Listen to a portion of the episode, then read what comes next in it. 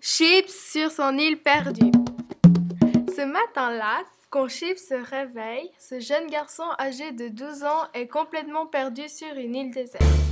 Il ne savait pas comment il était arrivé. Tout ce qu'il se souvient, c'est qu'il était sur un bateau avec ses parents et sa sœur Paprika. Malheureusement, c'est de tout ce qu'il se souvient. Ce jeune garçon, ne sachant pas quoi faire, essaye de trouver la mémoire. Mais après quelque temps, son ventre réclame famine. Donc il se met à explorer l'île. Après vingt minutes de marche, il se décide de monter sur un arbre et prendre des bananes. Arrivé au sommet de l'arbre, le sol se mit à trembler. Il aperçut un éléphant qui se rapprochait à grands pas. L'éléphant qui se rapprochait de Chips parle français. Il s'appelle Sauce et il explique que ça fait deux ans qu'il est sur cette île perdue. Pendant des heures, ils font connaissance.